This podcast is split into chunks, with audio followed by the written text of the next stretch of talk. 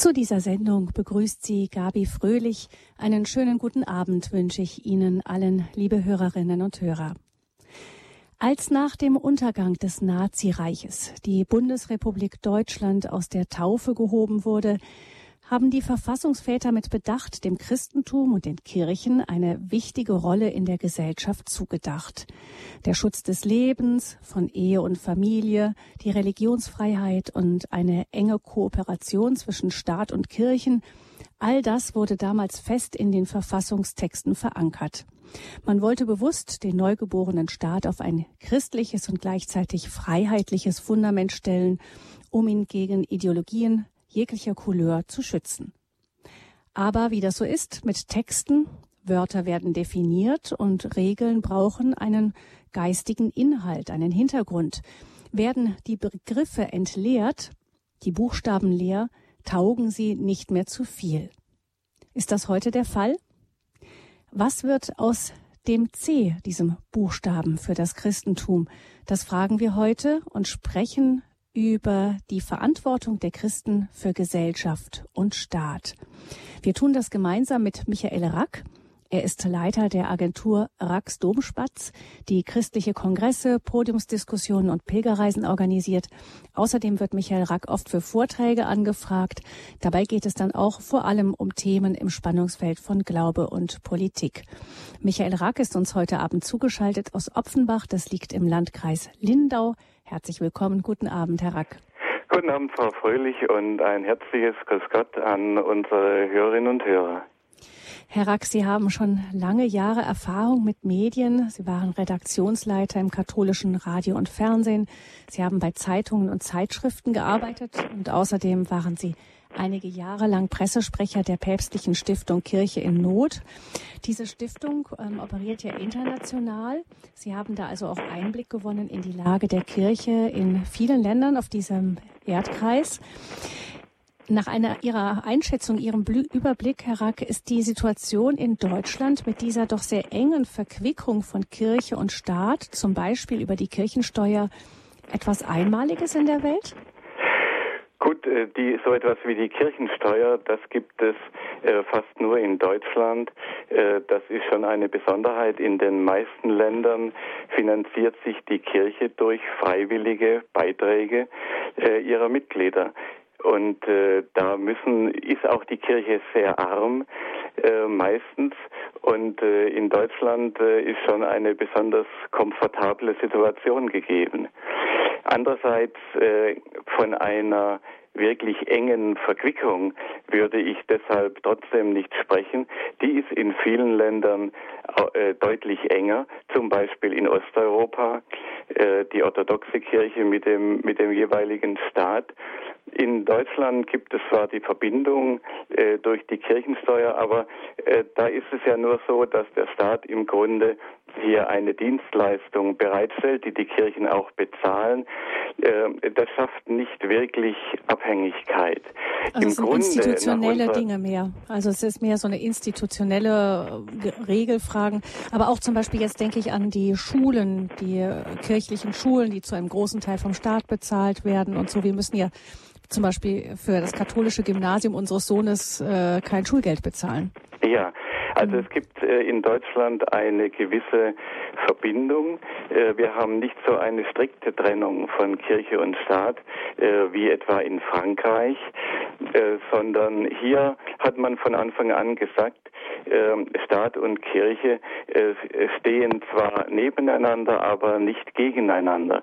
Und es soll nach Möglichkeit eben ein fruchtbares Miteinander geben, weil man, wie Sie zu Recht gesagt haben, gesehen hat, äh, schon nach dem Zweiten Weltkrieg, welche wichtige Aufgabe die Kirche im Staat auch spielt. Dennoch ist die Kirche im Grunde, auch wenn sie Zuschüsse bekommt für ihre Sozialarbeit oder für die Schulen, schon frei.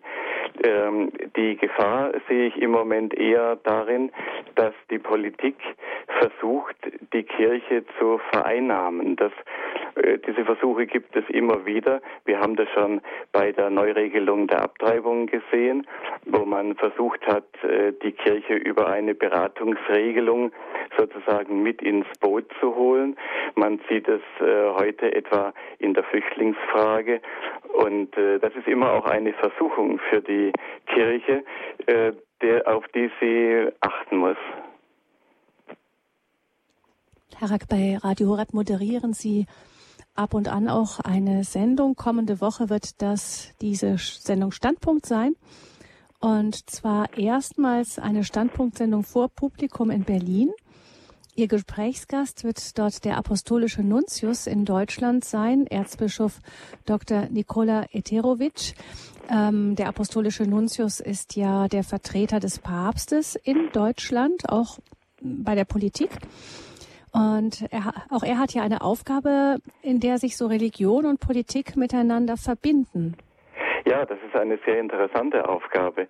Denn einerseits ist er der Botschafter, wie Sie sagen, also wie andere Botschafter im Grunde auch von anderen Ländern, ist er der diplomatische Vertreter des Heiligen Stuhls, wie das dann im Völkerrecht heißt, bei der deutschen Bundesregierung. Auf der anderen Seite ist er aber auch der Vertreter des Papstes als Kirchenoberhaupt gegenüber den Bistümern der Kirche in Deutschland. Also eine, eine Doppelfunktion, äh, die sehr anspruchsvoll ist. Und ich freue mich wirklich, dass er sich bereit erklärt hat, als erster Gast aufzutreten äh, in dieser in diesem Versuch äh, eine Standpunktsendung einmal nicht wie wir es heute machen aus dem Studio zu senden, sondern sie vor Publikum live äh, live zu produzieren. Und äh, ich freue mich schon sehr darauf, heute in 14 Tagen im Kardinal Benks Saal in Berlin-Schöneberg und äh, hoffe, dass sehr viele unserer Hörer, die uns jetzt zuhören aus dem Großraum Berlin, da auch teilnehmen, sich das nicht entgehen lassen, einmal zu sehen, wie sowas live funktioniert. Mhm. Ähm, Nikola Eterovic kommt aus Kroatien. Ähm, genau, und er wird zu Gast sein dort in, in dieser Standpunktsendung mit Publikum. Wenn Sie, liebe Hörerinnen und Hörer, ähm, Interesse haben, dort dabei zu sein, dann können Sie sich vielleicht schon mal Papier und Bleistift zurechtlegen. Dann können wir die Kontaktdaten des Hörerservices durchgeben, damit Sie dann auch sich für diese Veranstaltung anmelden können. Ähm, wenn der, Sie haben jetzt ja Kontakt gehabt, auch Herr Rack, mit dem Nuntius. Er ist ja, das haben Sie auch gesagt, der Botschafter des Heiligen Vaters in Deutschland. Wie sieht denn ähm, der Heilige Stuhl, wie sieht Papst Franziskus auch die Situation in unserem Land auf politischer und gesellschaftlicher Ebene? Ja, es wird äh, sehr interessant sein, mit dem apostolischen Nuntius äh, über äh, die ganze Weltkirche zu sprechen. Er hat ja eine große Erfahrung. Er war in, in Afrika tätig, in der Ukraine war er Nuntius, er war in Mittelamerika und äh, einmal die Sicht der Weltkirche zu sehen auf die Situation in Deutschland. Äh, darauf werden wir bei dieser Sendung dann in 14 Tagen auch besonders Augenmerk legen. Und wenn man die öffentlichen Stellungnahmen äh, liest und hört, dann äh, sind es immer zwei Punkte, die der Heilige Stuhl äh, herausstreicht, wenn es um Deutschland geht. Zum einen schätzt man sehr die Stabilität, die hier immer noch, sage ich jetzt mal, äh, herrscht und hoffentlich noch lange, denn äh, die Welt ist ja, wie wir wissen, sehr unruhig geworden und äh, es gibt nicht viele Länder, die eine solche Stabilität ausstrahlen und die, äh, auch das wird sehr geschätzt im Vatikan, die so viel Verantwortung auch in der Welt und für die Welt wahrnehmen. Äh, nicht zuletzt natürlich äh, ist die enorme Spendenbereitschaft der Deutschen für äh, Belange der Weltkirche und der Welt, der Not in der Welt insgesamt äh, hervorzuheben. Das gibt es also wirklich in keinem anderen Land eine solche Vielfalt von Hilfswerken, äh, gerade auch von kirchlichen Hilfswerken, die in der ganzen Welt helfen. Das ist in Deutschland einmalig und wird sehr geschätzt. An, auf der anderen Seite gibt es auch eine gewisse Besorgnis, äh, dass möglicherweise die Basis dieser Spendenbereitschaft äh, wegbricht. Denn wenn der Glaube zurückgeht in einem Land, und das ist in Deutschland äh, ja immer im Augenblick äh, leider der Fall, äh, dann hat das auch Auswirkungen auf die Hilfsbereitschaft anderen gegenüber. Eine Art Insel der Stabilität, haben Sie gesagt, ähm, ist Deutschland so, scheint, also ist, wenn man mit auf die Welt blickt, gehört Deutschland zu den Ländern, in denen wir eine wirklich stabile Gesellschaft haben, bis jetzt noch.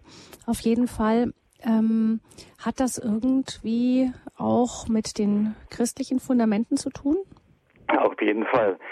Äh, und viel mehr als uns das bewusst ist, als auch den Christen bewusst ist. Ähm, die, die Christen tragen im Grunde auf zweierlei Weise dazu bei. Das eine ist, was Sie schon angesprochen haben, wir haben eben eine Grundverfassung unseres Staates, die letztlich nicht äh, anders zu erklären ist als aus den aus der christlichen Prägung, die unser Land, unser Kontinent äh, schon seit etlichen Jahrhunderten äh, genießen darf. Eigentlich alles, was wir schätzen an unserer Kultur, äh, verdanken wir letztlich dem Christentum. Das können wir jetzt, dem können wir jetzt nicht im Einzelnen nachspüren, aber ich erwähne nur mal als Stichworte, äh, die Würde des Menschen ist unantastbar als der erste Satz und das Fundament unseres Grundgesetzes. Äh, so ein Satz wäre in keiner Verfassung eines Staates denkbar, der auf einer anderen religiösen Tradition äh, beruht. Die Meinungs-, die Gewissensfreiheit, die Religionsfreiheit natürlich, das Demokratieprinzip. Äh, wenn man mal in der Welt schaut, äh, welche Staaten einigermaßen äh, demokratisch organisiert sind, dann sind das eben in aller Regel die christlichen Länder. Das ist das eine, das Grundsätzliche. Zum anderen tragen aber auch wir Christen einfach durch unser Christsein sehr viel bei, äh, dass es unserem Land gut geht. Äh, manchmal kann man ja auch von Bischöfen hören, ja, wir Christen sind auch keine besseren Menschen als andere. Und das hört sich sehr sympathisch an und äh, ist in einem gewissen Sinn auch richtig. Aber man muss es richtig verstehen. Ähm, von uns ist natürlich mehr verlangt, äh, weil wir andere Grundlagen haben und äh, einen anderen Auftrag haben. Äh, aber äh, und dann kann es sein, wir bleiben hinter unserem Anspruch vielleicht genauso zurück oder noch mehr als jemand, der nicht gläubig ist, hinter seinem Anspruch zurückbleibt. Aber wenn man insgesamt mal schaut, wie verhalten sich Christen und Nichtchristen im Staat, äh, dann kann man sagen, vielleicht sind Christen keine besseren Menschen, das will ich mal offen lassen, aber sie sind auf jeden Fall im Durchschnitt bessere Staatsbürger. Und äh, das ist erwiesen durch Untersuchungen äh, noch und nöcher. Es gibt zum Beispiel eine äh, Untersuchung des äh, Instituts in Allensbach, die haben einmal junge Christen und äh, Nichtgläubige befragt, äh, was ist ihnen im Leben wichtig. Und da antworten zum Beispiel ähm, auf die Frage Menschen helfen, die in Not geraten sind, da sagen die jungen Christen, die auch Gottesdienstbesucher sind, äh, 69 Prozent sagen, das ist mir wichtig. Menschen helfen, die in Not geraten sind. Von den Nichtchristen sagen das nur 42 Prozent.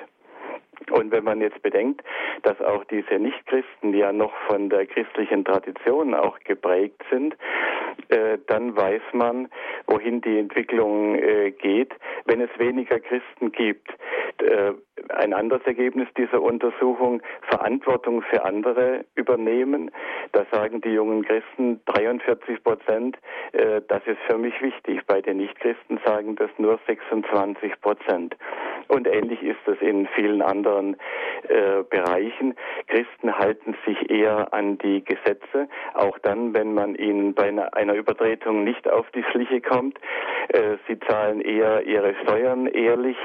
Äh, und sie legen zum Beispiel auch in signifikant größerer, äh, größerem Ausmaß Wert auf eine gute und vielseitige Bildung. Sie haben mehr Kinder und so weiter. Das, da könnte man äh, einen ganzen Vortrag darüber halten. Also der äh, frühere Verfassungs, äh, Verfassungsrichter Böckenförde hat ja mal äh, den berühmten Satz äh, gesagt, der demokratische Staat lebt von Voraussetzungen, die er selbst nicht garantieren kann. Mhm. Er braucht Bürger, die aus einer inneren Motivation heraus von selber mitmachen. Er kann das nicht äh, so erzwingen, wie das eine Diktatur kann. Und da sind eben die Christen doch diejenigen, die eher mittun, auch eher an Wahlen beteiligen und so weiter. Hm. Ähm, wenn man sonst so in der Gesellschaft rumfragen würde und die Frage stellen würde, wo hat denn die Demokratie, unsere westliche Demokratie ihre Wurzeln, dann würden die meisten aber doch eher wahrscheinlich aufs alte Griechenland verweisen. Warum glauben Sie, dass ähm, das Christentum da so einen entscheidenden Anteil hatte? Ja, das alte Griechenland, äh, da gibt es ja auch äh, wenig Kenntnis natürlich, wie das damals wirklich war. Äh, und äh, und, und viele Vorurteile äh, und eine, eine idealisierende Sicht. Denn die Demokratie, zum Beispiel um nur einen Punkt äh, zu nennen, die Demokratie im alten Griechenland war natürlich keine Demokratie, wie wir sie uns vorstellen, äh, wo sich alle äh, etwa an Wahlen beteiligen können, sondern das war nur eine ganz kleine Schicht, äh, die da bestimmt hat, äh, wo es lang geht. Also Frauen schon mal sowieso nicht, aber auch der normale Bürger, die ganze äh, Schicht der Sklaven und so weiter nicht. Das waren äh, immer wieder kurze Momente in der, in der Geschichte, wo eine bestimmte Schicht äh, unter sich mal so etwas wie, äh, wie, wo man sagen könnte, äh, das eine Art von Demokratie gehabt hat. Das hat sich aber nie lange gehalten. Und wirklich fundiert äh, worden ist der Gedanke der Demokratie eben erst durch das Christentum, durch den Gedanken der gleichen Würde eines jeden Menschen, dass jeder Mensch eine persönliche Idee Gottes ist mit einer gleichen Würde. Es gibt nicht mehr äh, Griechen, äh, noch äh, Juden und nicht mehr Sklaven, noch Freie und so weiter, äh, sondern wir sind eben alle Brüder und Schwestern in Christus. Das ist eigentlich die einzige dauerhaft tragfähige Fundierung von Demokratie. Denn sonst können Sie immer Gründe finden, äh, warum diese oder jene Bevölkerungsgruppe doch mehr zu sagen haben soll als eine andere. Hm. Es ist ja auch so, dass das Christentum nicht ins Nichts hineingefallen ist, sondern auch später die großen christlichen Philosophen dann auch sich sehr stark beschäftigt haben, auch mit den Philosophen der griechischen Antike etwa. Und dann hat es dann aber auch im Christentum noch eine ganze Weile gebraucht, bis wir dann die Demokratie hatten, die es heute ist. Es gab ja, ja, ja. Das ist aber kein Zeiten Argument. Noch, äh, hm dagegen. Ähm, es braucht alles seine Zeit und äh, auch die, es, es ist ja nicht so, dass das Christentum jetzt die letzten zwei Jahrtausende überall bestimmend äh, gewesen wäre, auch bei uns, sondern zunächst einmal gibt es ja in jedem, in jeder Epoche und in jedem Land äh, den Zeitgeist und äh, die, die allgemeinen Sitten und Gebräuche. Und äh, es hat in allem eine lange Zeit gedauert, bis das Christentum sich, bis die, die Postulate des Christentums und äh, das, was man, was Jesus gesagt hat und was in den Kirchen auch immer gepredigt wurde, bis sich das wirklich durchgesetzt hat. Auch Kirchenleute äh, sind ja Kinder ihrer Zeit und erst recht natürlich die Menschen, die, äh, die äh, zu einer bestimmten Zeit leben. Mir ist das sehr deutlich geworden, zum Beispiel in Lateinamerika, als ich mal äh, in Diensten von Kirche Not durch Brasilien gereist bin. Da haben äh, die Priester erzählt, wie sie sich bemühen, die Gläubigen dazu zu bringen, dass sie heiraten.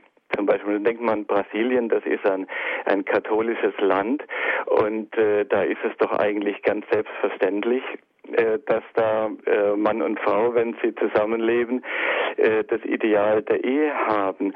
Und äh, da ist mir erst deutlich geworden, dass eben in Lateinamerika das Christentum ja vor, erst vor 500 Jahren etwa überhaupt angekommen ist und dann im Grunde erst äh, 12, 13, 15 Generationen vergangen sind. Und wie lange braucht das, äh, bis, äh, bis das Christentum äh, in eine bestimmte äh, Kultur wirklich einsickert und durchsickert und, äh, und Wurzeln schlägt. In Europa, äh, Europa ist eben der Kontinent, der schon am längsten unter christlichem Einfluss steht. Und deswegen äh, merkt man auch, äh, dass hier in vielen Fragen die Entwicklung weiter fortgeschritten ist. Und äh, ja, wenn wir schauen, wie es in der Welt aussieht, es wollen doch alle nach Europa. Das hat ja seinen Grund. Äh, und äh, der Grund, äh, der letzte und tiefste Grund ist eben doch die tiefere Prägung durch das Christentum, auch wenn das Christentum nicht der einzige Einfluss ist, dem wir in Europa ausgesetzt waren und sind.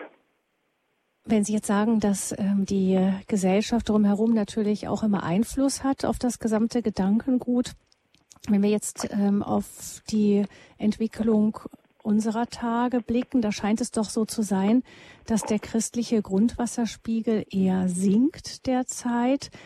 Was hätte das denn dann für Folgen?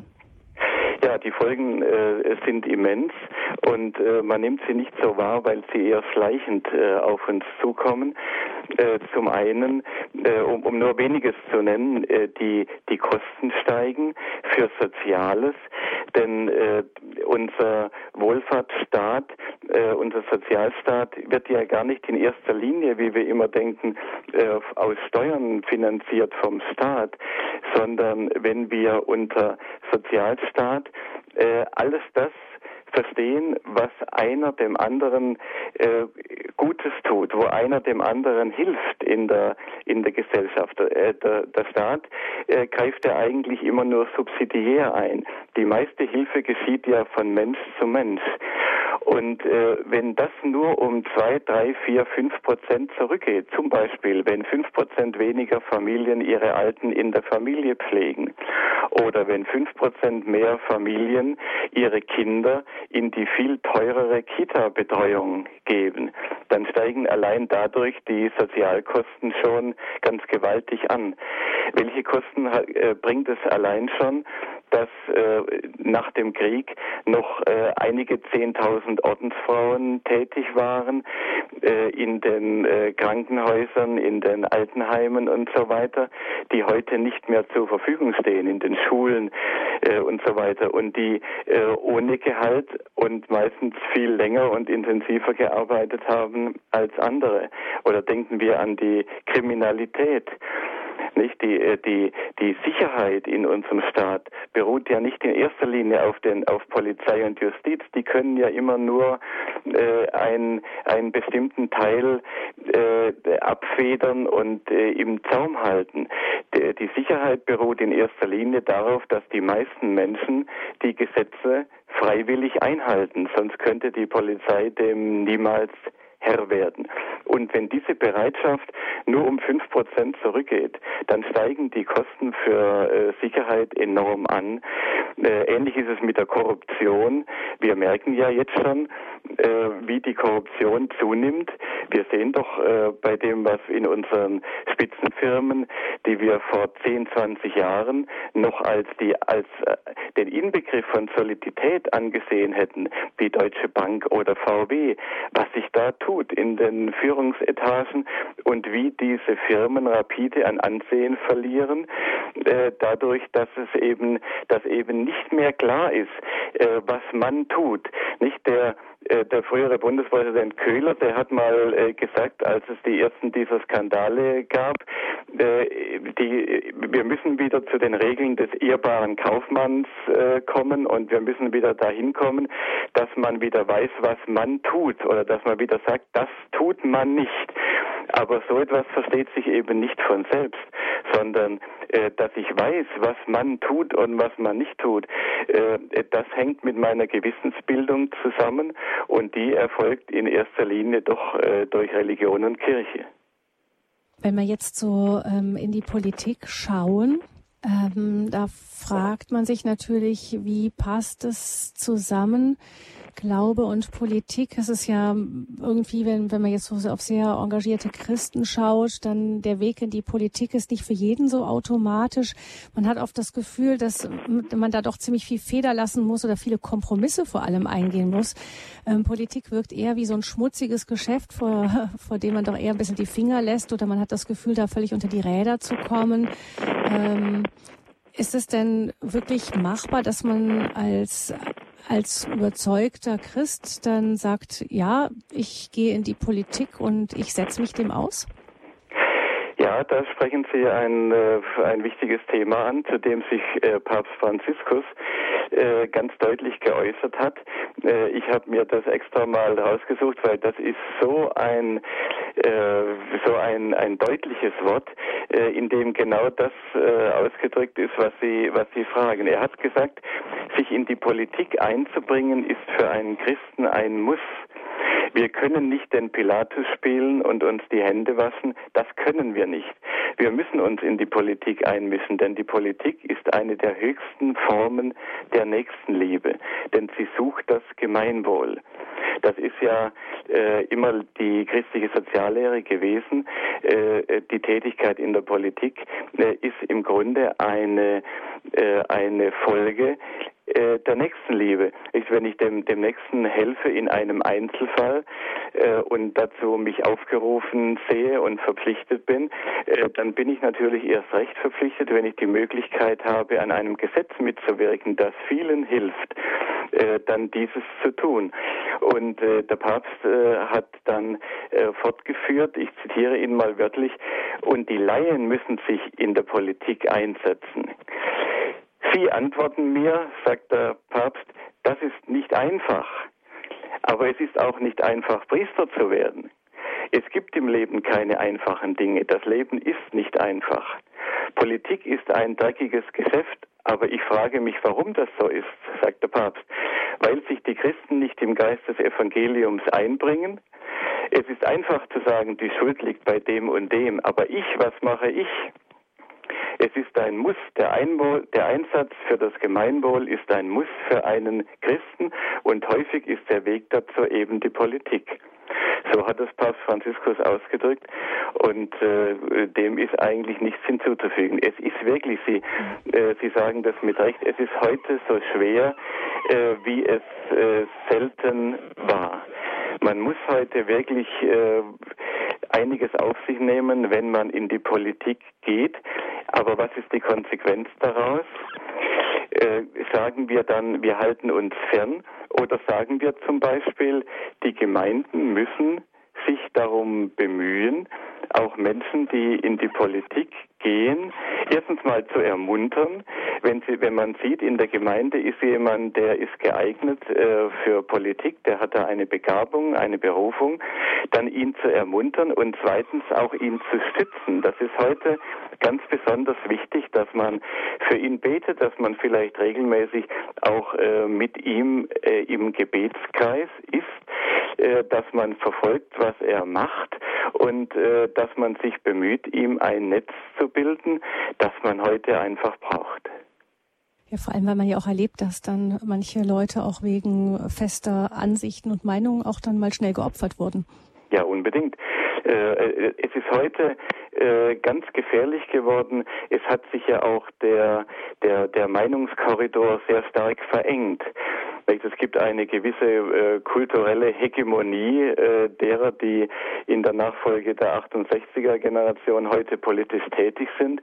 Das muss man einfach so äh, sehen. Und es, es, das Gegengewicht ist, ist schwächer geworden. Früher gab es äh, so zwei Seiten.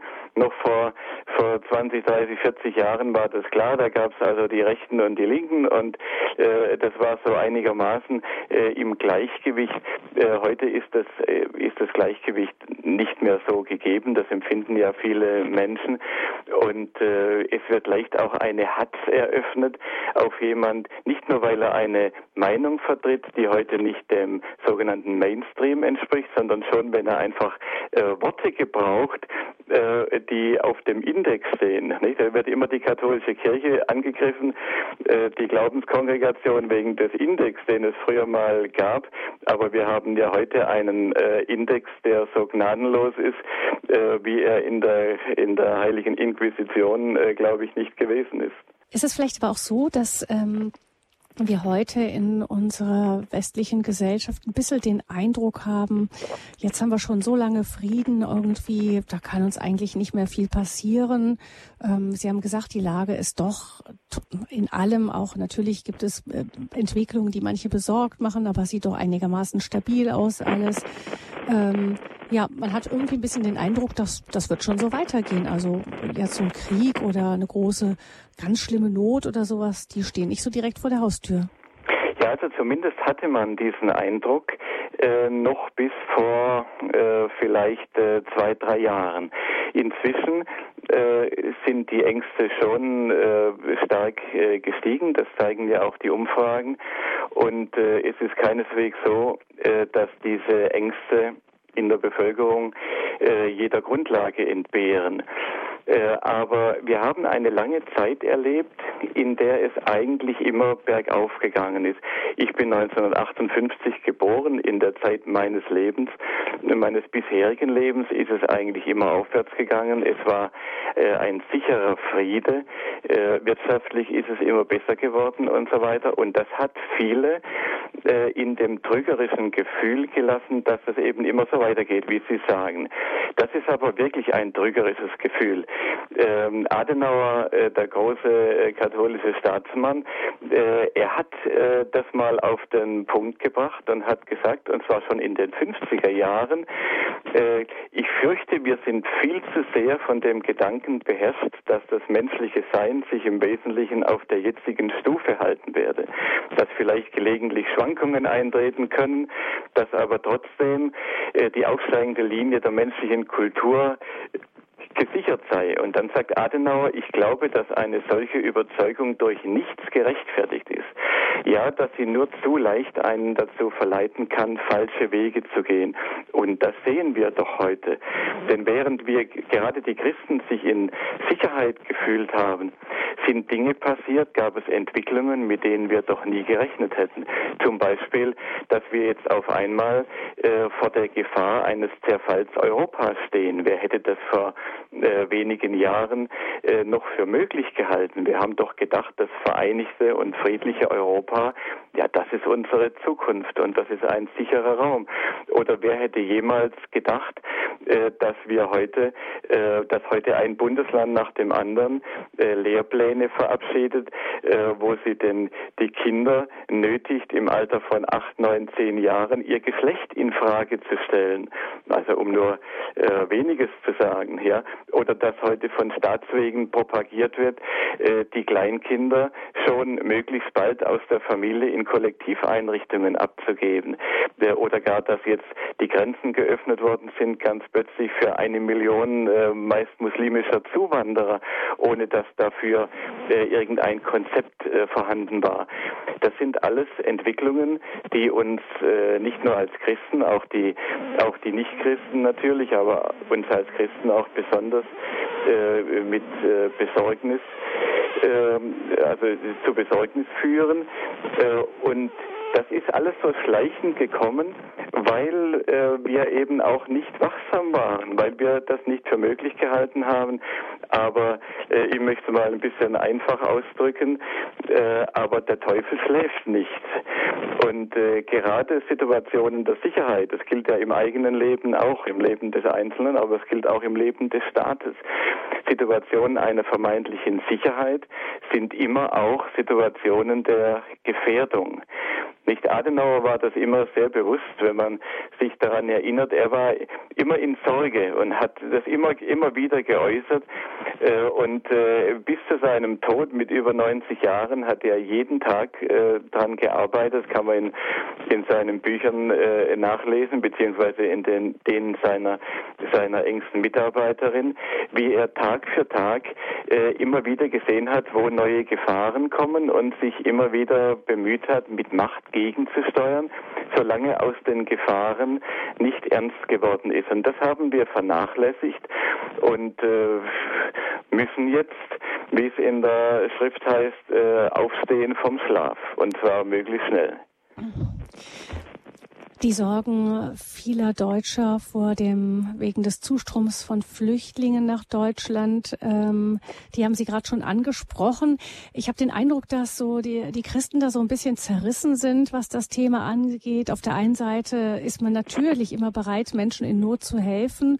Und andererseits gibt es eben auch diese Sorge vor dem wachsenden Anteil ähm, der muslimischen Bevölkerung. Sie haben gesagt, eben unsere westliche Demokratie äh, basiert äh, zu einem wirklich äh, ganz großen Teil auch auf dem christlichen Gedankengut. Ähm, wie, wie würden Sie als Christ diese Situation beurteilen?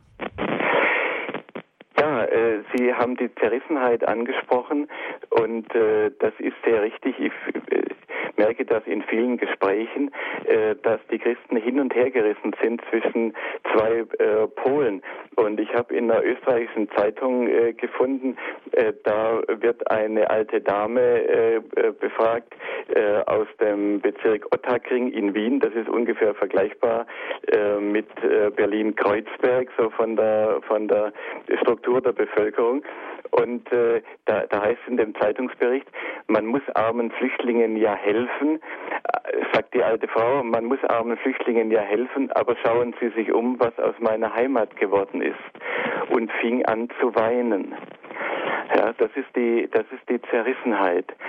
Und äh, die Linie, die wir, die für uns als Christen äh, maßgebend sein muss, äh, ist die, dass wir mit Kopf und Herz gleichermaßen äh, diese Situation beurteilen. Natürlich ist zunächst einmal äh, der, der Grundgedanke der Nächstenliebe, zu der wir berufen sind, äh, der gilt natürlich immer und der gibt die Richtung vor. Das heißt, wir äh, bemühen uns, alles Mögliche zu tun, damit es Menschen in der ganzen Welt, denen es schlecht geht, die in Kriegssituationen sind, damit wir denen nach Möglichkeit helfen. Nächstenliebe gilt aber natürlich auch der der, der eigenen Bevölkerung gegenüber. Das ist die Grundhaltung. Aber mit dieser Grundhaltung, wenn wir nur sagen, ja, wir, wir, wir müssen allen helfen, ist es in der Politik nicht getan, äh, sondern für uns Christen ist maßgebend die sogenannte Kardinaltugend der Klugheit. Die Klugheit äh, gilt als die führende nach äh, katholischer Lehre, als die, als die führende und entscheidende der vier sogenannten Kardinaltugenden, also der wichtigsten, das hat nichts mit Kardinälen zu tun, sondern äh, damit, dass das die wichtigsten Haltungen sind äh, dem Leben gegenüber. Und diese Tugend der Klugheit äh, besagt eben, dass die, die rechte Vernunft Grundlage unseres Handelns sein muss. Äh, die, äh, der, der äh, katholische Philosoph Josef Pieper äh, hat ganz klar gesagt, äh, auf diesem Vorrang der Klugheit vor allen übrigen Tugenden beruht das ganze Ordnungsgefüge äh, des christlich-abendländischen Menschenbildes. Ich sage das nur mal als Stichwort, äh, ohne das jetzt äh, näher auszuführen. Wichtig ist aber nur eines. Äh, ein Handeln, das nicht klug ist, das nicht von der Vernunft geleitet ist, das unvernünftig ist, ist niemals christlich. Also, wenn ich die, wenn ich mit der Grundhaltung an die, an die Sache herangehe, ich muss möglichst allen helfen, dann bin ich deswegen nicht des Nachdenkens enthoben, welche Art der Hilfe ist denn klug? Dann muss ich trotzdem überlegen, ja, äh, wer kommt denn jetzt zu uns? Zum Beispiel, wenn jetzt äh, diese äh, Million ungefähr äh, in, innerhalb einiger Monate äh, gekommen ist, äh, muss ich nachdenken, ja, wenn ich den Ärmsten helfen will, kommen denn da die Ärmsten? Sind es denn wirklich die, die die Hilfe am meisten brauchen? Ich muss darüber nachdenken, wie kann ich denn am besten helfen und wo?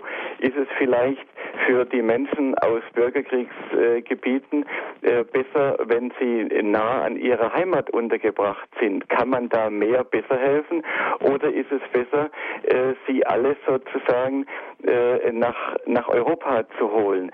Das sind Fragen, die mit der praktischen Vernunft entschieden werden müssen. Äh, das gilt zum Beispiel auch für die Frage, äh, soll man Christen bevorzugen? Das wird ja auch diskutiert. Es gibt Meinungsumfragen, die sagen, 77 äh, Prozent der Deutschen sagen, nein, das darf man nicht tun. Man darf also nicht Christen bevorzugen, wenn es um die Frage geht, wen nehmen wir auf, vor anderen. Und dazu hat Robert Spähmann, der ein, ein ganz bekannter katholischer Philosoph, gesagt, das ist also ganz falsch.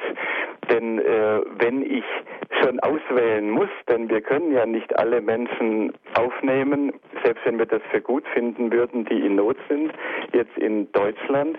Wenn ich da auswählen muss, dann ist es das gute Recht und die Pflicht, nach vernünftigen Grundsätzen auszuwählen.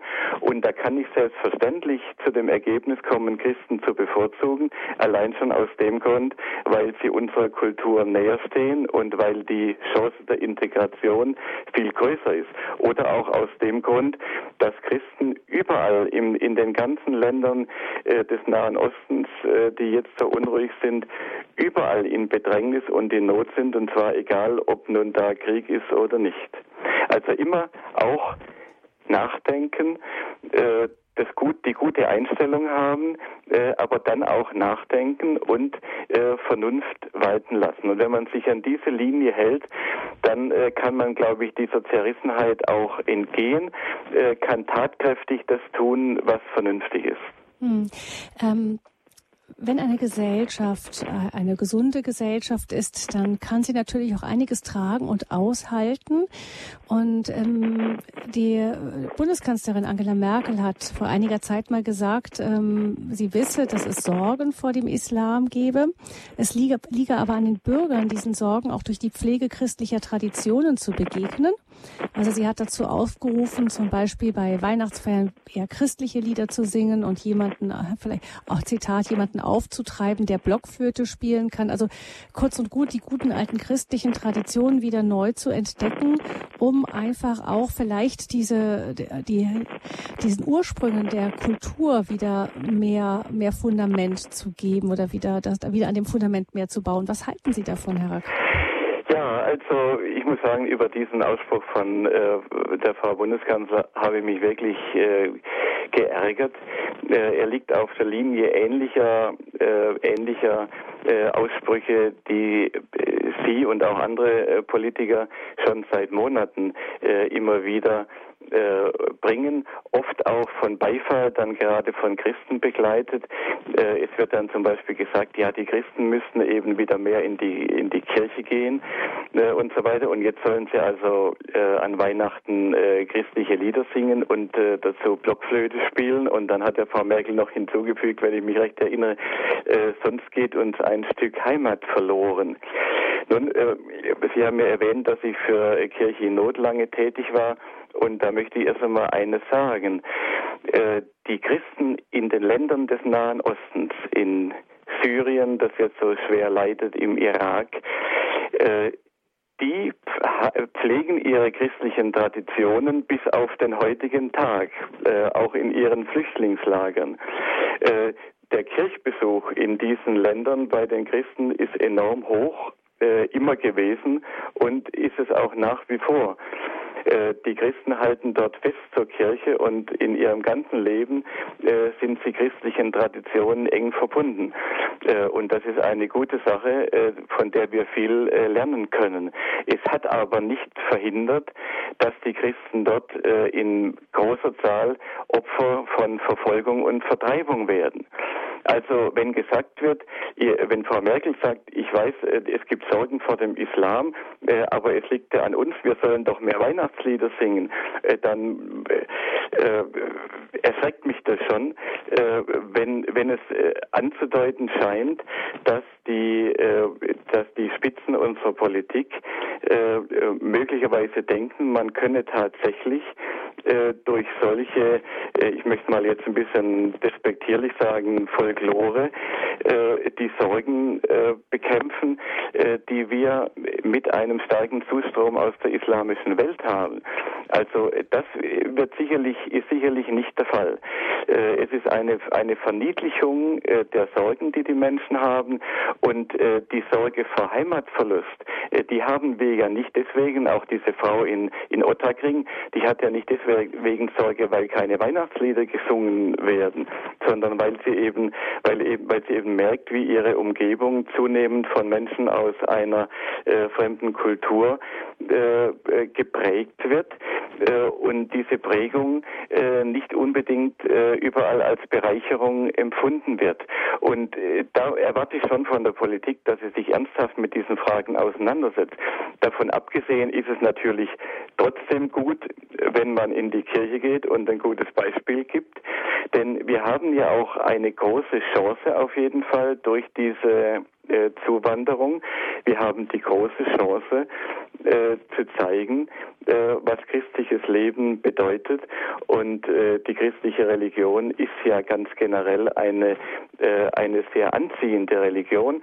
Sie war anziehend durch die ganze Geschichte. Sie ist gewachsen durch die ganze Geschichte hindurch und sie wächst ja auch heute, wenn auch im Moment nicht in Deutschland, aber weltweit wächst ja das Christentum nach wie vor. Und äh, wir haben ja wenig Möglichkeiten in muslimischen Ländern zu missionieren, aber wir hätten jetzt durchaus die Möglichkeit, allein dadurch, dass wir ein gutes Beispiel geben, dass Menschen, die aus dem Islam oder aus anderen Religionen äh, kommen, äh, sich angezogen fühlen von unserer Art zu leben, äh, ihnen dann auch äh, Jesus Christus nahe zu bringen. Und äh, es gibt ja auch bereits jetzt nicht wenige äh, Zuwanderer aus dem muslimischen Kulturkreis, die bei uns in Deutschland Christen werden. Hm. Also das ist eine der Herausforderungen, vor denen wir als Christen ganz deutlich stehen.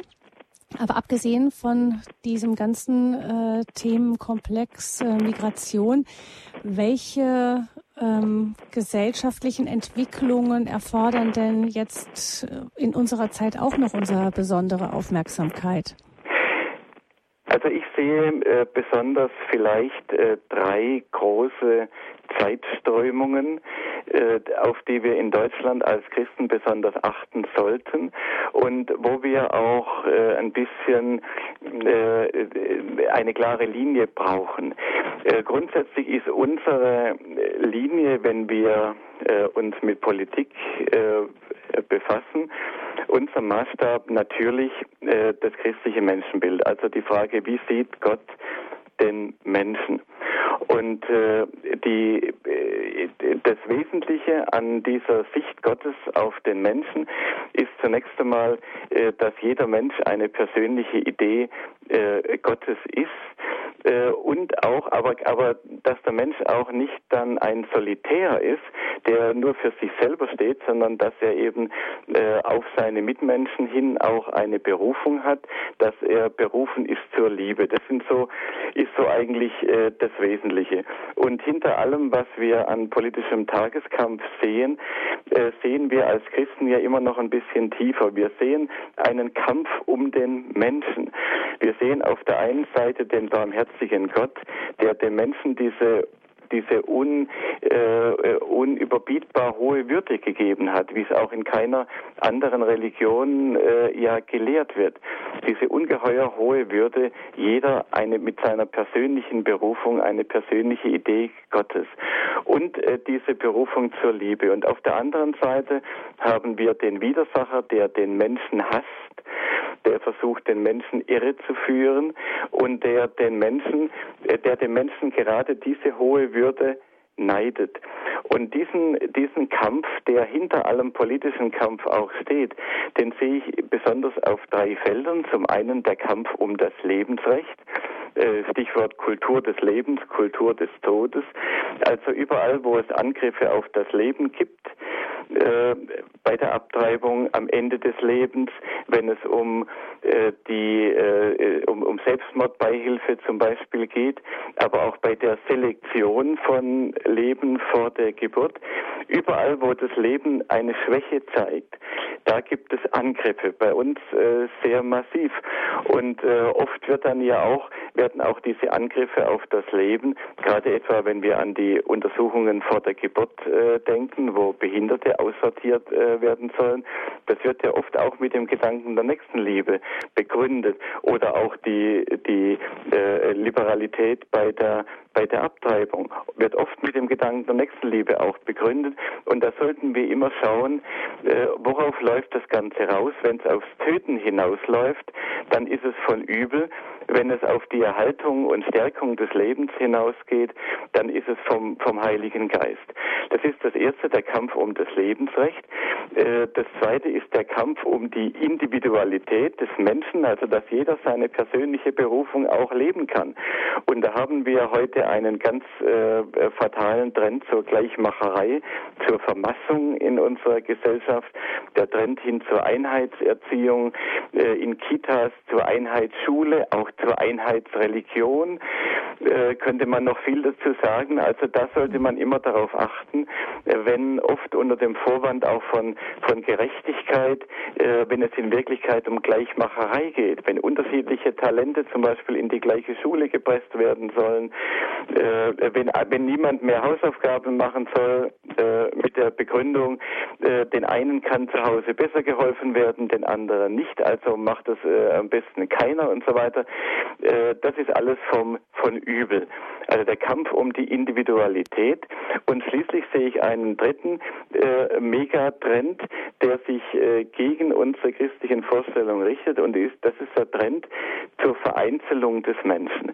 Nicht, dass Gemeinschaften aller Art zerstört werden. Die Ehe, die Familie, die, das äh, Zwiespalt unter den Geschlechtern äh, befördert wird zwischen den Generationen, äh, dass auch die Nation nicht mehr als eine äh, Gemeinschaft gesehen werden soll und diese Vereinzelung des Menschen, äh, dass man immer mehr versucht, den, den einen Menschen vom anderen äh, abzuschneiden. Dafür könnte ich äh, den ganzen Abend Beispiele bringen. Äh, das ist etwas, was den Menschen schwächt. Und ich fürchte, dass da äh, dann Dinge vorbereitet werden, äh, werden sollen, die nicht zum Wohl des Menschen sind. Also da, da sollten wir immer schauen, äh, wenn es um politische Fragen geht, wenn es um neue Vorhaben geht, was dient dem Leben, was dient dem, der Individualität, dass der Mensch sich frei entfalten kann und was dient der Gemeinschaft. Das ist eher etwas, was äh, zur guten Seite zu rechnen ist und alles, was äh, ein anderes Ziel verfolgt, äh, da sollten wir mit großer Skepsis äh, dem begegnen. Viele Arbeitsfelder gibt es, sagt Michael Rack. Er ist Leiter der Agentur Racks Tom Spatz und bei uns zu Gast in Radio Horebs Standpunktsendung mit dem Thema Was wird aus dem C? Die Verantwortung der Christen für Gesellschaft und Staat. Diese Sendung, Standpunkt, ist auch Ihre Sendung, liebe Hörerinnen und Hörer. Sie können gerne anrufen mit Ihren Fragen und äh, mit Ihren, auch mit Ihren persönlichen Beobachtungen. Sie sind herzlich willkommen.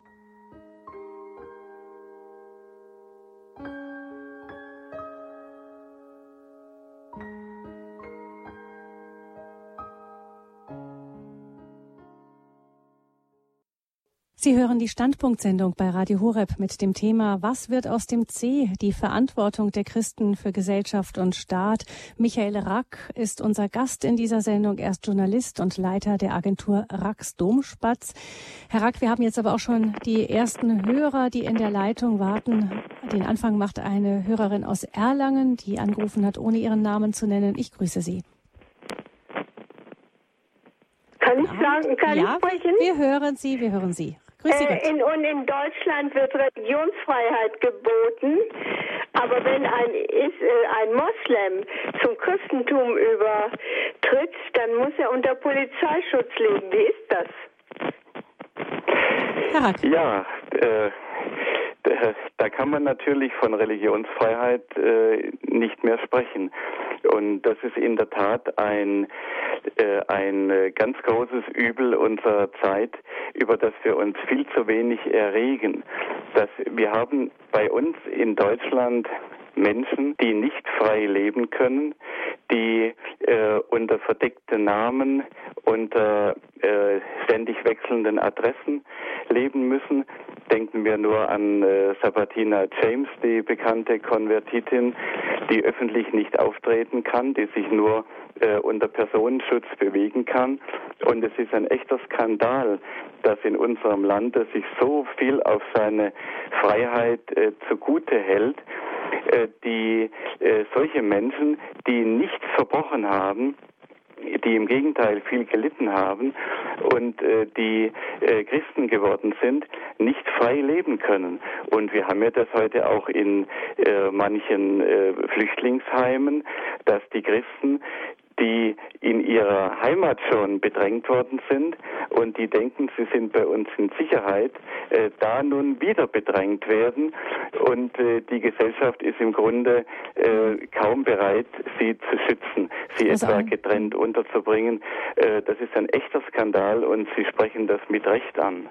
Hm, also ein Skandal, der wenig erwähnt wird in der öffentlichen Meinung. Ich danke der Hörerin für ihren Anruf. Alles Gute nach Erlangen und begrüße Frau Fechler, die uns aus Ankung anruft. Ja, grüß Gott und guten Abend, Frau Fröhlich. Grüß Gott, Herr Rack. Gott, also ich danke, wir danken Ihnen für Ihre Worte, die doch auch sehr mutig sind. Und äh, wenn man nur an das Wort vom Index da denkt, was Sie da gesagt haben, und Sie sind schon ein mutiger Mann. Ähm, hier könnte man zu dem Ganzen könnte man natürlich jetzt viel sagen.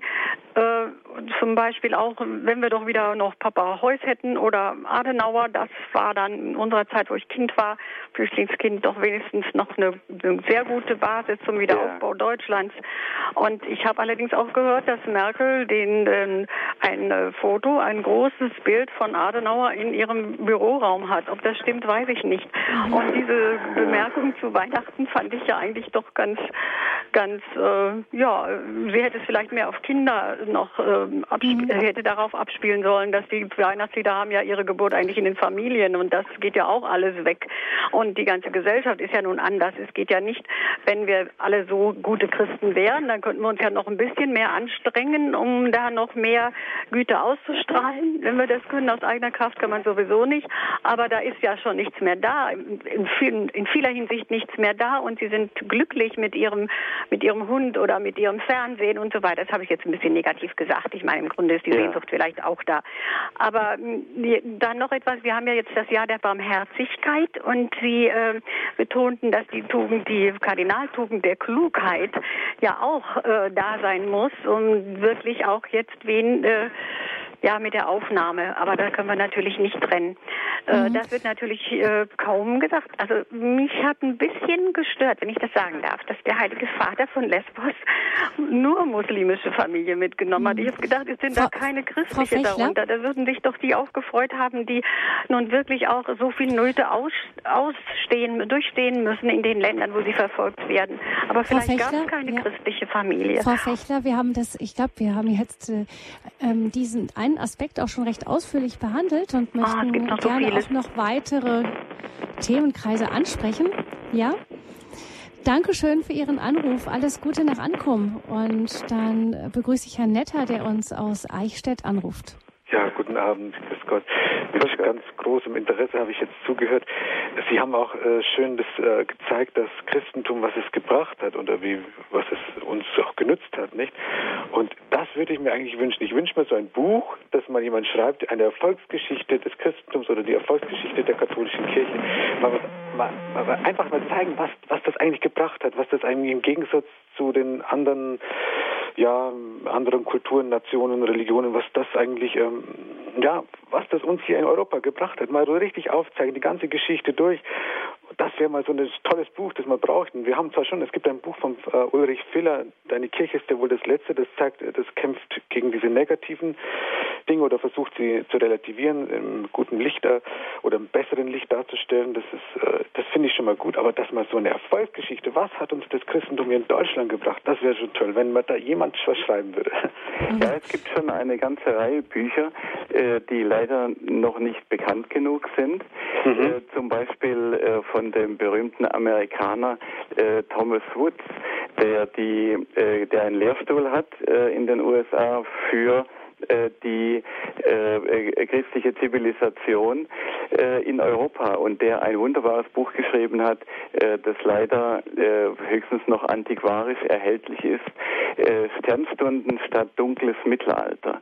Hm. Wenn Sie das irgendwo bekommen, und dann gibt es ein anderes Buch, das im Resch Verlag erschienen ist, das, das ist noch erhältlich, das heißt, wie das Christentum die Welt veränderte, von einem, auch von einem Amerikaner namens mhm. Schmidt. Ähm, äh, neuerdings äh, ist auch noch ein anderes Buch erschienen von einem Inder namens Mangalwadi. Da weiß ich jetzt den Titel gerade nicht auswendig, aber wenn Sie das mal googeln, Mangalwadi, äh, das ist äh, sehr gut eingeschlagen und äh, er wird, glaube ich, auch äh, auf dem einen oder anderen Kongress in, im nächsten Jahr auch in Deutschland zu sehen sein. Ah, das Buch der Mitte, wie wir wurden, was wir sind, ist genau, es das? Genau, das ist es. Gut. Also, Vishal Mangalwadi, das Buch der Mitte, wie wir, wie wir wurden, was wir sind. Genau, Herr Netter, Sie haben, Sie haben vollkommen recht. Wir müssen uns viel mehr damit beschäftigen. Und das ist eigentlich eine genuine Aufgabe, äh, zum Beispiel auch der katholischen Erwachsenenbildung. Wir haben so viele äh, Gemeinden mit äh, schönen äh, Gemeindehäusern äh, in zentraler Lage, wo man Menschen einladen kann und äh, über solche Themen aufklären, die ja im Geschichtsunterricht in der Schule überhaupt nicht, nicht gebracht werden. Und das wäre wirklich dringend, dass, dass die Menschen wieder wissen, woher kommt eigentlich unsere Kultur. Viele ahnen es, dass es was mit dem Christentum zu tun hat, aber es gibt auch viel Desinformation auf dem Gebiet äh, und deswegen glauben ja auch viele Menschen, äh, im Gegenteil hätte unsere Kultur sozusagen gegen das Christentum erkämpft werden müssen und das ist natürlich ein fataler Irrtum. Äh, es, das genaue Gegenteil ist wahr. Nicht, dass etwa zum Beispiel die Universitäten im Grunde äh, aus der katholischen Kirche äh, herauskommen. Das weiß kaum jemand, äh, dass die, die breite Volksbildung im Wesentlichen äh, von der Kirche äh, gefördert worden ist. Auch das ist kaum noch bekannt und es ist höchste Zeit, dass wir wieder mehr wissen, woher unsere Kultur kommt. Dann können wir sie auch leichter wieder nicht nur verteidigen, sondern auch neu beleben und weiterentwickeln. Ja, danke schön, Herr Netter, für Ihren Anruf. Alles Gute Ihnen, einen gesegneten Abend. Und aus Berlin ruft uns Herr Spielmann an. Guten Abend, Herr Spielmann. Guten Abend, Frau Fröhlich. Erstmal herzlichen Dank für die Ausführung von Herrn Raag. Ich habe mal zwei Anmerkungen noch äh, zu der Frage, ob Christen bevorzugt werden sollen. Paulus schreibt ja, wir sollen Gutes tun gegen jedermann, zuallererst aber an das Glaubensgenossen. Genau. Das würde ich auch so sehen, dass das zuerst äh, die christlichen Schwestern und Brüder, äh, die unsere Hilfe erfahren. Und dann äh, zu der Bemerkung Frau, von Frau Merkel, da habe ich eine Erinnerung, dass sie mal gesagt hat, die Christen sollen lieber ihr Christsein glaubhaft leben, als vor dem Islam sich zu fürchten. Das fand ich eigentlich ganz in Ordnung. Mhm. Ja, ja. Äh, also zunächst mal, äh, Herr Spielmann, äh, was Sie äh, erwähnen äh, von, von Paulus, äh, man nennt das auch den, den Ordo Caritatis, also es gibt eine gewisse äh, Ordnung äh, der Caritas. Äh, tatsächlich, das ist eben auch Bestandteil der äh, katholischen Soziallehre und überhaupt der christlichen Soziallehre, dass man tatsächlich äh, zunächst auch an die Christen denken darf und nicht alle unterschiedslos gleich behandeln muss. Das Zweite, was Sie gesagt haben, äh, ja, äh, das sehe ich ein bisschen äh, skeptisch. Äh, wenn dann also gesagt wird, ja, man soll sich nicht fürchten, äh, sondern lieber das Christentum leben. Äh, fürchten soll man sich sowieso nicht, also als, als Christ. Äh, sondern immer mit dem Geist, wir haben ja nicht den Geist der Verzagtheit, sondern den Geist des Mutes. Also immer mit dem Geist des Mutes äh, und auch im Gebet äh, natürlich verankert, äh, sollen wir äh, uns mit den Dingen auseinandersetzen, die uns begegnen. Aber äh, sorgen äh, soll man sich schon. Äh, und es ist eben nicht mit der Pflege der christlichen Traditionen und mit dem, mit dem Leben des Christseins allein getan. Denn wir sehen ja aus vielen Ländern äh, mit muslimischer Prägung, dass die Christen halt doch da äh, stark unter Druck sind, ganz egal, wie sie ihre christlichen, ihre christlichen Werte und ihr Christsein leben.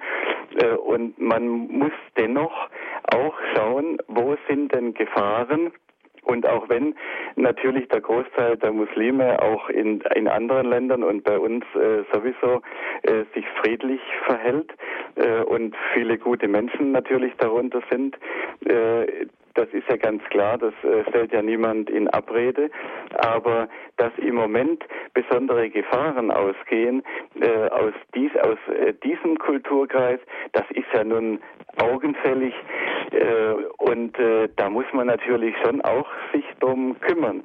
Äh, und allein nur zu sagen, dann die Christen sollen doch ihr Christsein leben, das ist mir zu wenig, obwohl es richtig ist. Mhm. Ja, danke schön, Herrn Spielmann, auch aus Berlin, für Ihren Anruf. Auch Ihnen einen guten Abend noch. Ja, Herr Rack, wir haben jetzt ähm, äh, das Thema Islam, das beschäftigt alle, das spürt man. Aber Sie haben ja auch noch viele, viele andere ähm, Themenkreise angesprochen, die uns wirklich dazu bringen sollten, unsere Ärmel hochzukrempeln. Ähm, aber viele Christen haben das Gefühl, ähm, da auch ähm, ja so ein bisschen wie, wie vor so einem Goliath zu stehen. Also da, da gibt es einen großen Mainstream, von dem haben Sie schon gesprochen, gerade jetzt was die Entwicklung an den Schulen angeht etwa, also Entwicklung hin zu Ganztagsschulen vielfach oder auch ähm, die, das Thema Sexualkunde, was äh, immer weiter auf, in verschiedenen Bundesländern auf dem Vormarsch ist, wo man so das Gefühl hat, ach, da kann man eh nichts machen. Haben Sie das Gefühl, man, kann man überhaupt was tun? Ja, also man kann immer was tun. Äh, zunächst mal äh, muss man nicht in der Mehrheit sein, äh, um eine Kultur prägen zu können. Äh, das hat Frau Nölle-Neumann schon vor Jahr und Tag herausgefunden. Äh, es reicht eine Minderheit von fünf Prozent, vielleicht sogar weniger, vielleicht reichen sogar drei Prozent oder zwei, um das Klima in einer Gesellschaft zu prägen. Die Voraussetzung ist aber, dass diese Minderheit weiß, was sie will und äh, dass sie das auch mit Nachdruck und, äh, und mit Klugheit vertritt. Äh, Papst Benedikt hat immer wieder darauf hingewiesen, dass es äh, in der Geschichte immer, immer wieder äh, sogenannte kreative Minderheiten waren, die den Unterschied ausgemacht haben und die einer Gesellschaft in Krisenzeiten die Richtung gegeben haben. Und da ist es eben wichtig, dass die Christen sich immer mehr vernetzen, dass sie sich immer mehr bilden auch wieder. Wir brauchen eine neue Bildungsbewegung in den Gemeinden. Wir brauchen sehr viel mehr Zusammenhalt, Verbindung, Vernetzung. Und da ist ja auch schon sehr viel im Gang. Und äh, die Christen sind, wenn wir nun sagen, sie sind eine Minderheit, äh, so sicher ist es nicht, aber sagen wir mal richtig überzeugte Christen, die auch wissen, woran sie glauben, sind sicher eine Minderheit, aber doch keine so kleine äh, Minderheit und vor allem auch keine verzagte Minderheit, hoffentlich, sondern eine, die auch, äh, die ja mit den, mit der Kraft des, in der Kraft des Heiligen Geistes äh, doch sehr stark wirken kann. Also wenn man als Minderheit sich entschieden einsetzt, dann kann man auch etwas bewegen. Dann begrüße ich Frau Engländer aus dem Raum Forchheim. Guten Abend, Frau Engländer. Ja, guten Abend. Ähm, Guten Abend. Ich habe, ein, ich habe eine Frage zu dem äh, letzten Aspekt äh, der Individualisierung, der Vereinzelung.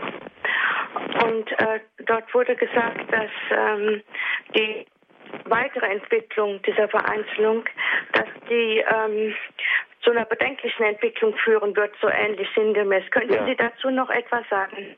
Ja.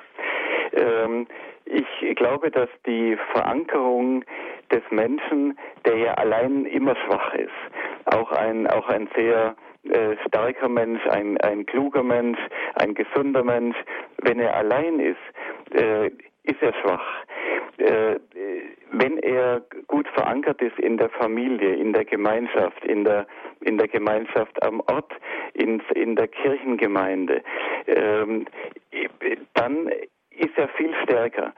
Und äh, ich glaube, äh, dass äh, im Moment eben eine, dass es eine Strömung gibt, die versucht, äh, die Bindungen zu zerreißen zwischen den Menschen. Und ich frage mich eben, äh, was ist die Absicht dahinter? Und ich glaube nicht, dass es eine gute Absicht ist, denn der einzelne Mensch ist, ist eben schutzlos. Äh, wenn wir wenn wir zum Beispiel schauen, äh, wie fing es an, äh, dass die äh, Juden verfolgt worden sind äh, im Dritten Reich. Äh, da, da gab es auch Vorstufen und zu den Vorstufen gehört gehörte, dass man die jüdische Gemeinschaft immer mehr abgesondert hat äh, vom Rest der Nation, dass man da einen Keil dazwischen getrieben hat, dass man sie isoliert hat. Und äh, diese, äh, diese Versuche der, der Isolation, äh, die gehen oft der Verfolgung voraus. Und das sehe ich eben auch jetzt äh, beim einzelnen Menschen, äh, dass da eine, eine Entwicklung im Gang ist, die den Menschen immer mehr isoliert und aus aus den Gemeinschaften äh, herausreißt. Wir haben ja ganz generell einen Weg weg von der Gemeinschaft. Immer weniger äh, sind in Vereinen, äh, die Familien zerbrechen und das macht den Menschen schwach. Und das ist es, was mir Sorge macht. Die Vereinzelung als eine, ein Grund zur Sorge und etwas, wo wir gegen auch ankämpfen sollten in der Politik. Was haben Sie denn für einen Eindruck, Herr Rack, in welchen Punkten können oder wie können Christen sich denn jetzt im Moment in den gesellschaftlichen Diskurs einbringen? Was sind da für Möglichkeiten da? Äh, zunächst einmal äh, dürfen wir unsere Möglichkeiten äh, nicht, nicht gering sehen, denn man weiß auch aus Untersuchungen, es gibt in jeder Gesellschaftsschicht, nicht etwa nur unter Gebildeten, sondern in, in jeder Schicht gibt es Menschen, die von ihrer Umgebung als Meinungsführer angesehen werden, wo die Leute sehr genau schauen, äh, was denkt denn der, wie verhält sich die, ähm, äh, was hält der und jener von einer bestimmten Entwicklung. Und wenn man mal nachfragt, das hat äh, Allensbach auch gemacht. Ja, was sind denn das für Menschen, die solche Meinungsführereigenschaften haben? Dann sind es eben oft Menschen, die, äh, die eine klare Meinung haben, die auch im Glauben verankert sind. Und äh, selbst äh, Menschen, die selber nicht gläubig sind, die auch äh, von der Kirche nicht so viel halten, halten doch oft viel von gläubigen Christen, die ihr Christsein glaubhaft leben und schauen auch darauf, was die tun und was die denken. Also unser Einfluss ist vielleicht oft größer, äh, als wir so denken. Äh, dann ist etwas, was wir momentan einbringen können aus meiner Sicht, äh, dass wir nicht so abhängig sind von Zeitströmungen. Der Christ äh, lässt sich normalerweise nicht äh, dauerbeschallen von Nachrichten und von den Wogen des Zeitgeistes äh, hin und her wehen, sondern er ist eben immer auch verankert in Gott. Er ist verankert im Gebet. Äh, immer mehr Menschen gehen ja auch in die Anbetung. Das ist ja auch eine erfreuliche Entwicklung, dass immer mehr Menschen den Drang haben, einfach Zeit mit Gott äh, zu verbringen. Und das gibt uns eine andere Verankerung. Wir sind nicht so abhängig von Moden. Wir sind auch nicht so abhängig von öffentlicher Anerkennung. Wir können mehr ertragen an Ausgrenzung, weil wir uns verbunden wissen mit Gott und weil wir ja wissen, es geht am Ende alles für uns gut aus. Die Welt ist letztlich nicht abhängig von Politikern, sie ist letztlich in, in Gottes Hand. Und das gibt uns eine viel größere Gelassenheit, eine Gelassenheit einerseits und andererseits aber auch den Impuls zum Engagement äh, für unsere Mitmenschen. Äh, da sind wir einfach stärker und ich denke, wenn die Christen mal erkannt haben, dass es wirklich Zeit ist, aufzustehen vom Schlaf und immer mehr erkennen das. Wir merken das ja an der Beteiligung an solchen äh, lobenswerten Unternehmungen wie äh, Demo für alle, dass immer mehr Christen erkennen, äh, wir, wir dürfen jetzt nicht warten, äh, bis da Bischöfe große Aktionen ins Leben rufen oder bis also christliche Parteien da initiativ werden.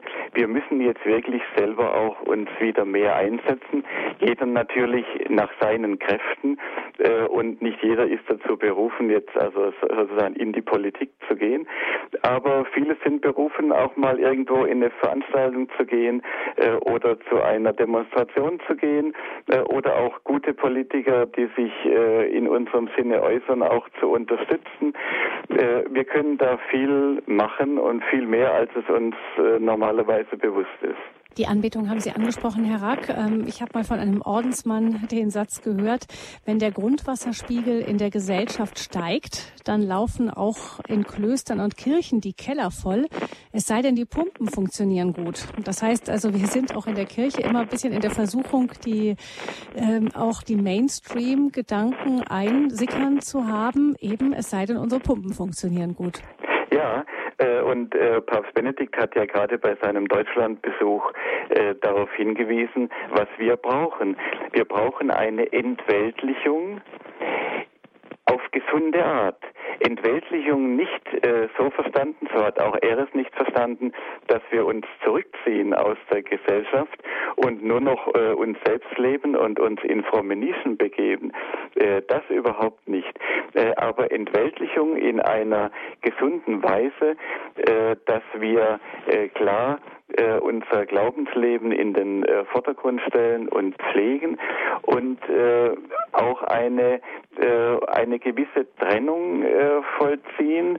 Äh, insofern, dass wir eben nicht einfach mitschwimmen mit dem, was gerade gesellschaftlicher Mainstream ist, sondern dass wir aus der Kraft des Glaubens heraus und aus unserem religiösen Leben heraus Einfluss nehmen. In aller christlicher Gelassenheit, aber auch mit allem christlichen Eifer und Engagement. Und das ist es, glaube ich, was wir brauchen. Äh, auch die verfasste Kirche, auch die, die sogenannte Amtskirche meines Erachtens äh, braucht, und äh, sie hat ja auch der Papst angesprochen, eine Entweltlichung äh, im, im, in einer äh, gesunden Weise, äh, die uns ganz neue Kräfte bringt, um auch in der Welt Einfluss zu nehmen. Mhm. Zwei Hörerinnen sind noch in der Leitung in dieser Standpunktsendung, in der wir sprechen über das C. Was wird aus dem C? Die Verantwortung der Christen für Gesellschaft und Staat. Und ich begrüße nun Frau Herwig aus Köln. Guten Abend, Frau Herwig. Ja, guten Abend zusammen. Mir ist noch aufgefallen, äh, einerseits diese Vereinzelung der Menschen, die angestrebt wird, ganz offensichtlich. Ich sage einfach vom Bösen. Und parallel dazu diese Gleichmacherei durch die Kitas. Und da finde ich, das genau macht die Kinder und die Menschen überhaupt richtig verrückt. Und die geistigen und psychischen Krankheiten nehmen ja ununterbrochen zu. Und ich denke, daran werden die Leute eigentlich auch dann zerbrechen, ne? an, diesem, an diesen Doppelbotschaften. Das haben Sie sehr gut das, erkannt, äh, Frau Herbig, dass das zusammenhängt, äh, die Vereinzelung und die Vermassung. Denn der, der, der vereinzelte Mensch, der eben zum Beispiel in der Familie nicht mehr äh, die Verankerung und den Halt hat, äh, der lässt sich eben auch leichter äh, in eine in eine Masse eingliedern. Der lässt sich leichter indoktrinieren, äh, dem fehlen einfach die Bindungen, äh, die, äh, die ihn davor bewahren. Das sind also zwei äh, Strömungen, die nicht zufällig gleichzeitig auftreten. Danke, Frau Herwig, für Ihren Gedanken zum Thema. Und als letzte Hörerin in dieser Sendung begrüße ich eine Hörerin aus Franken. Sie ruft auch an, ohne ihren Namen zu nennen. Guten Abend. schlecht. Ja, hallo, ich, wie hören Sie? Ja. Genau, wir hören Sie. Guten Tag. Äh, Guten Abend. Ich verstehe Sie jetzt ganz schlecht, aber ich möchte nur einen Beitrag leisten zur Vereinzelung. Den möchte ich noch bestärken, genauso was der Herr Rack gesagt hat, nämlich so ist es. Ich bin jetzt auch geschieden und man ist dann wirklich ganz, also wirklich ganz schwach. Also das möchte ich nur bestärken, das, was er da jetzt demonstriert hat. Das war es auch schon. Okay. Dankeschön. Ja. Vielen Dank. Ja, schönen Abend ja. wieder. Das ist ein Leiden für viele Menschen, die eben auch an einer zerbrochenen Familie eher leiden, eben diese, diese Einsamkeit, die Vereinzelung, das spürt man wahrscheinlich in solchen Augenblicken besonders. Ja, äh, natürlich und äh, das äh, nimmt ja nach wie vor zu. Und äh, die ganze Entwicklung äh, wird ja weiter in diese Richtung getrieben. Wenn wir nur anschauen, äh, was in unseren äh, Fernsehserien und so weiter uns äh, dargeboten wird, wie also Trennungen und einen neuen Partner finden als vollkommen normal dargestellt wird, Patchwork-Familien idealisiert werden, äh, ganz im, im Kontrast zur Wirklichkeit. Ja, ähm, äh, das, das Ideal äh, der äh, lebenslangen Bindung, das ja eigentlich vorhanden ist, auch bei auch unsere Jugendlichen sagen ja in der großen Mehrheit, das wollen wir eigentlich. Aber das soll ihnen aberzogen werden und äh, die Bindungsfähigkeit lässt immer mehr nach. Und äh, das ist ja auch das Gefährliche an dieser, an diesem Gender, das jetzt in die Schulen kommt, äh, dass, dass es im Grunde dazu beiträgt, äh, die Kinder noch viel bindungsunfähiger zu machen. Gilt mhm. auch für diese Massenunterbringung von schon von Kleinkindern in den in den Kitas. Äh, das führt einfach äh, auf die Dauer äh, wäre jetzt ein eigenes Thema natürlich. Das mhm. hat Radio Horeb ja in anderen Sendungen auch äh, immer mhm. wieder als Thema äh, auf die Dauer führt es dazu, dass die Bindungsfähigkeit immer weiter abnimmt. Denn die Wissenschaft weiß heute äh, ja ganz klar, wie sich Bindung entwickelt. Und äh, Bindung entwickelt sich eben äh, am besten durch die Erziehung der Kinder zu Hause äh, bei Vater und Mutter, vor allem bei der Mutter in den ersten drei Jahren. Mhm. Das ist Wissenschaft. Das ist keine christliche Ideologie. Äh, aber davon hört man heute kaum noch etwas. Und äh, diese äh, Bindungsunfähigkeit wird deswegen wachsen. Das kann man ganz klar, muss man leider äh, voraussehen. Äh, und Menschen, die nicht gebunden sind, sind viel leichter manipulierbar. Man kann sie leichter in Uniformen stecken äh, und in irgendwelche äh, Massenkollektive eingliedern. Äh, Diktaturen haben das immer wieder versucht. Und diese Versuchung besteht immer. Es ist die Aufgabe der Christen, immer den einzelnen Menschen zu stärken. Und gerade die letzten Päpste haben sich immer ausdrücklich als die Anwälte des Menschen äh, verstanden und ihre ganze äh, Tätigkeit, alle Enzykliken der letzten äh, Jahre äh, von Papst Benedikt, von Johannes Paul äh, und auch von Papst Franziskus sind auch auf diese Stärkung des Menschen gegen diese Angriffe ausgerichtet. Also die Analyse, die richtige Analyse, der scharfe Blick, das ist etwas, was äh, in unserer Gesellschaft wie zu allen Zeiten Not tut. Ähm, vielleicht zum Ende dieser Sendung nochmal kompakt zusammengefasst, Herr Rack, wenn Sie jetzt sagen würden, was wird denn von Christen im Moment besonders gefordert, wenn sie sich einbringen wollen in Staat und Gesellschaft? Besonders gefordert ist zunächst einmal zu erkennen, dass jetzt eine Zeit äh, ist, die zum Handeln aufruft. Das gilt natürlich im Grunde für jede Zeit, aber es gibt immer wieder äh, Situationen, wo sich manches zuspitzt. Und viele haben ja auch das Empfinden, dass wir irgendwie an einer Wende stehen, wo sich vieles entscheidet. Und äh, da ist das Wichtigste, jetzt zunächst einmal aufzuwachen und wach zu sein. Ich habe äh, gestern eine schöne äh, Geschichte gehört äh, aus einem Roman. Äh, da äh, kommt eine Frau in ein Dorf, das also offenbar besonders christlich geprägt ist und wo es den Menschen äh, auch sehr gut geht. Und äh, da stößt sie äh, auf einen äh, Menschen, der sehr, der sehr ernst äh, ist und der offenbar der Ursprung äh, von all, von all dem ist, was man in diesem Dorf äh, erlebt und der sehr ernst wirkt und äh, den sie für einen Pessimisten hält. Und er sagt dann, ich bin kein Pessimist, ich bin ein Wächter. Wächter sind nicht pessimistisch, sie sind auch nicht optimistisch. Sie sind entweder wach oder sie schlafen. Und ich denke, darauf kommt es jetzt an, äh, dass wir wach sind. Und äh, jeder hat ja seine eigene Berufung und seine eigenen Begabungen. Und äh, wenn, wenn sich der Einzelne jetzt fragt, was kann ich denn tun? Wo kann ich anpacken? Wo kann ich beitragen? Äh, um den Menschen zu stärken, um die Gemeinschaft zu stärken, äh, um auch äh, in der Politik die richtigen Signale zu geben, da fällt, glaube ich, jedem etwas ein. Und der eine engagiert sich dann zum Beispiel äh, für ungeborene Kinder, der andere äh, im Hospiz, der dritte geht vielleicht in eine äh, politische Partei, äh, wieder jemand anders äh, hat eine Begabung, Vorträge zu halten oder in seiner Pfarrei eine gute, qualitativ hochwertige Erwachsenenbildung zu äh, installieren, wo er gute Referenten einlädt. Es gibt so viele Möglichkeiten, was man machen kann. Und äh, immer noch haben wir doch so viele Mittel und wir haben so viele gutgesinnte äh, und begabte Menschen.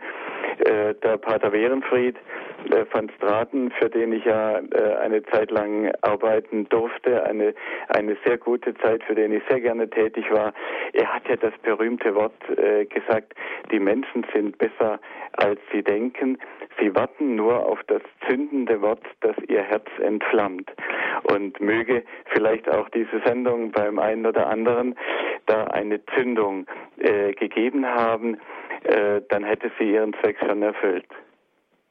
Ganz sicher auch schon einfach das Gefühl zu haben, bestärkt zu werden in dem, was wir sehen, was wir glauben, was wir beobachten. Auch ein Stück Vernetzung, das möchte Radio Horeb auch sein, ein Stück Vernetzung unter den Christen.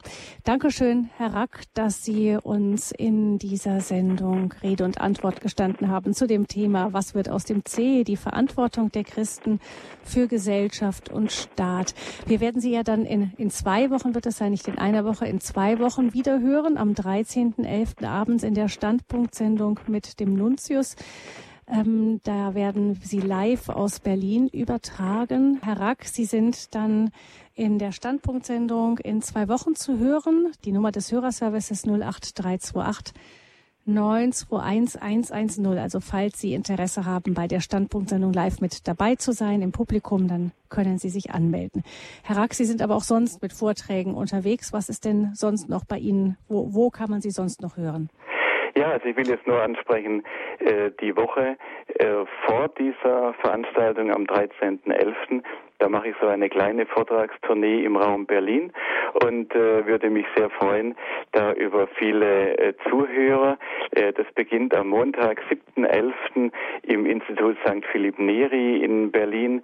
Äh, da zeige ich einen Bildvortrag über das wachsende Christentum in China. Das ist etwas äh, sehr Positives und äh, Hoffnunggebendes, auch für uns in Deutschland. Und am nächsten Tag, dann am Dienstag, 8.11., äh, da geht's dann nach Potsdam in die Arche. Die Menschen, die dort, die, unsere Hörer, die dort sind, die wissen, was das ist. Äh, Im Pfarrhaus von St. Peter und Paul äh, darf ich sprechen über das Sterben in Würde. Auch ein, äh, ein wichtiges äh, Thema, das mit dem heutigen äh, auch verbunden ist. Äh, und äh, schließlich am Donnerstag, am 10.11. dann in Ossersleben, in der großartigen äh, Pfarrei St. Marien in Ossersleben bei Magdeburg. Da ist dann sozusagen die Fortsetzung dran. Da spreche ich über die Trends in der Bestattungs- und Trauerkultur. Also das sind äh, Möglichkeiten, äh, wo Sie mich hören können. Äh, und besonders hinweisen möchte ich noch auf Samstag, 12.11., also einen Tag vor der großen Veranstaltung von Radio Horeb. Da gibt es in St. Clemens, Exerzitienzentrum St. Clemens in Berlin, einen ganzen Nachmittag unter dem Titel Berliner Novembergespräche. Und äh, da halte ich zwei Vorträge und äh, dazwischen gibt es auch äh, Gespräch und Kaffee und Imbiss und äh, Gelegenheit auch die heilige Messe zu besuchen. Also ganz herzliche Einladung dahin. Vor allem aber natürlich für Sonntag, 13.11. in den Kardinal Benks Saal in Berlin-Schöneberg, äh, gehört zur Gemeinde St. Matthias.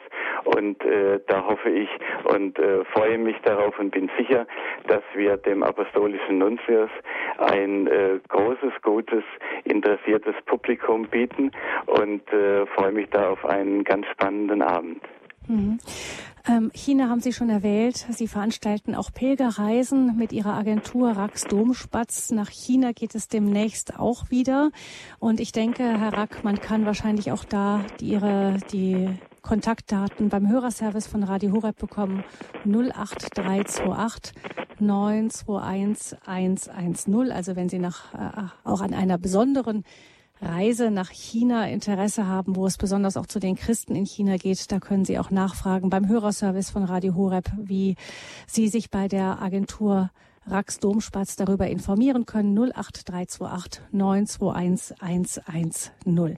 Vielen herzlichen Dank, Herr Rack, für diese wie immer mit Ihnen lebendige Sendung. Alles, alles Gute Ihnen für alles weitere, wenn Sie da auch mit diesem Thema, dem C, wie können wir uns als Christen in Gesellschaft und Staat persönlich unterwegs sind. Alles Gute Ihnen und dann bald auf Wiederhören. Vielen Dank, Frau Fröhlich, und noch einen guten, gesegneten Abend an alle Hörerinnen und Hörer. Ich verabschiede mich auch von unseren Hörerinnen und Hörern. Mein Name ist Gabi Fröhlich. Ich wünsche allen eine gute und gesegnete neue Woche. Auf Wiederhören.